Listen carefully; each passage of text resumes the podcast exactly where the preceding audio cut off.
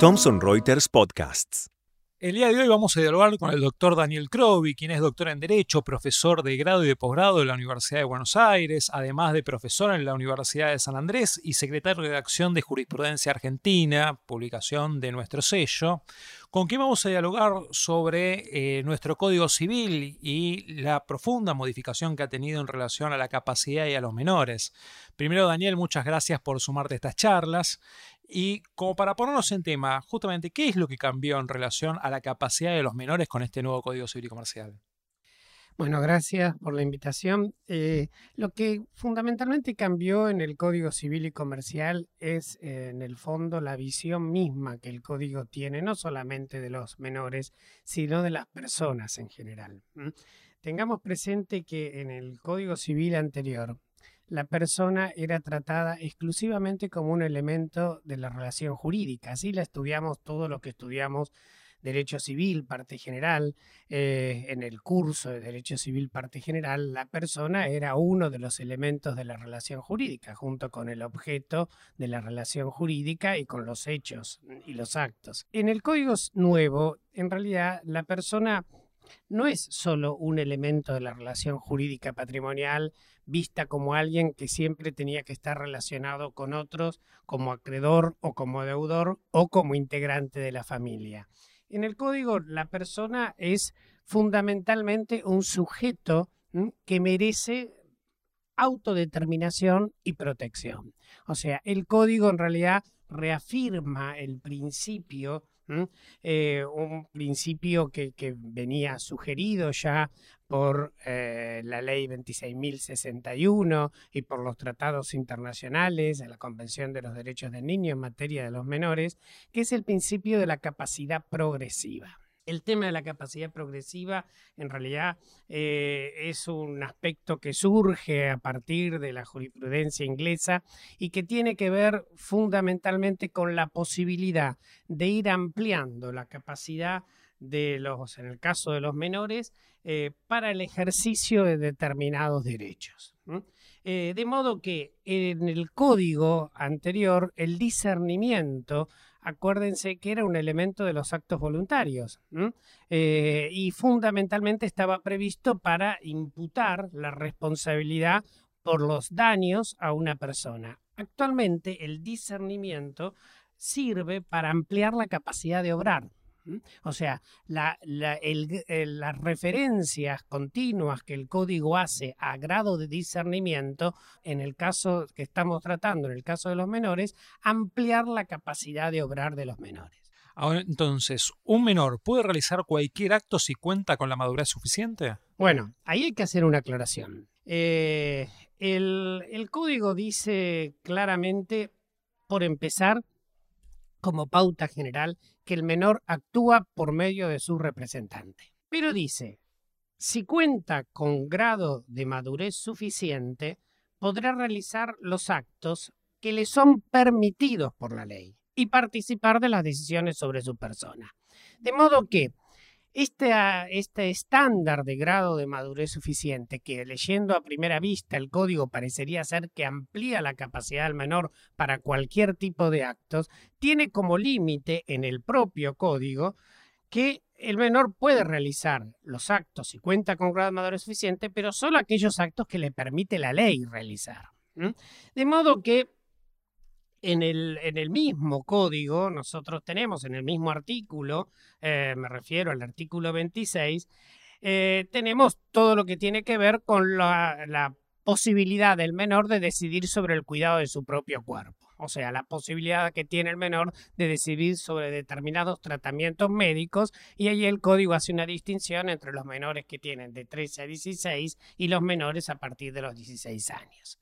Eh, pero esa no es la única referencia en materia de actos que el menor puede realizar sobre su persona, porque el código, por ejemplo, con edad y grado de madurez suficiente, eh, permite eh, eh, a, los menores decidir sobre su imagen o su integridad corporal, agregarse el apellido del otro cónyuge o decidir sobre el que está usando, el consentimiento, se, obliga en el código a que el menor que va a ser adoptado preste su consentimiento si tiene más de 10 años y no solamente el consentimiento del que es adoptado, sino se requiere también el consentimiento de los descendientes del adoptante.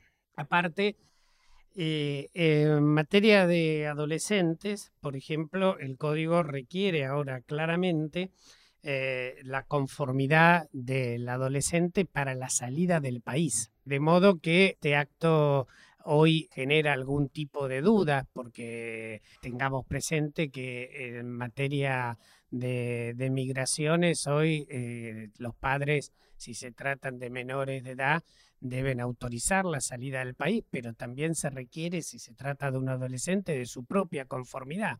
Esto ha sido solucionado en materia migratoria por una resolución que establece que si el menor no dice nada, o sea, si no manifiesta su voluntad en contrario, se presume que asiente la salida del país, de modo de no requerir una, expresión eh, positiva de la voluntad. Ahora, ¿un menor de edad puede celebrar un contrato? Como vimos, el principio general es que los menores de edad están sujetos a la representación eh, de sus representantes legales. Lo que debe quedar claro para no confundir ambos ámbitos de, de, capacidad, que cuando nosotros hablamos de capacidad progresiva, por más que el menor tenga posibilidad de decidir sobre determinados tratamientos médicos, o sea, sobre el cuidado de su cuerpo, tengamos claro que lo que claramente no va a poder es celebrar el contrato médico.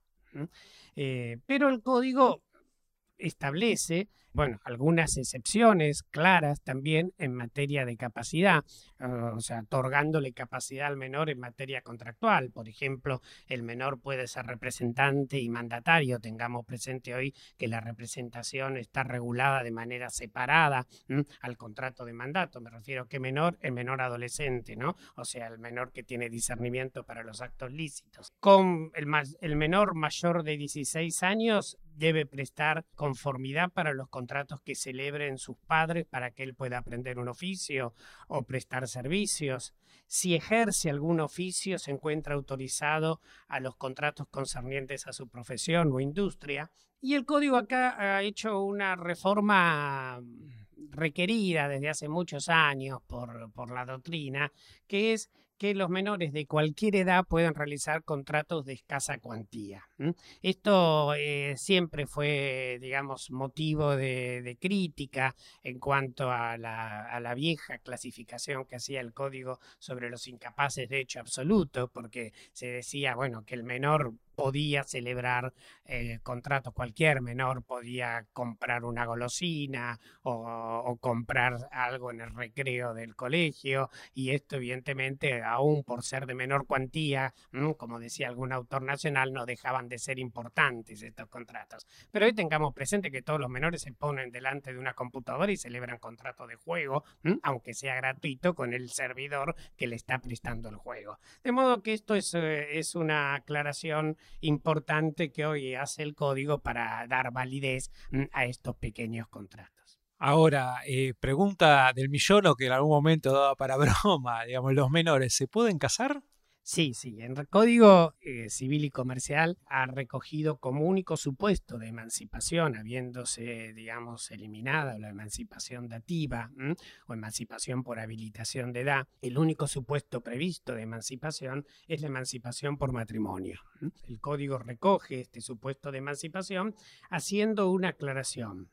Los mayores de 16 años pueden casarse con autorización de sus padres. Y los menores de 16 años van a requerir siempre dispensa judicial, o sea, la autorización del juez. Al margen de ello, ambos supuestos rigen las mismas limitaciones que antes regían en materia de capacidad de los menores que se emancipaban en los artículos 28 y 29 actuales del Código Civil y Comercial. Por otro lado, tengamos presente que los menores emancipados desde el punto de vista del régimen matrimonial, no van a poder elegir otro régimen patrimonial del matrimonio que no sea el de comunidad de bienes y que no pueden hacerse donaciones en las convenciones matrimoniales. Y en materia laboral, en materia de trabajo, ¿Qué cambios se introdujo el nuevo código?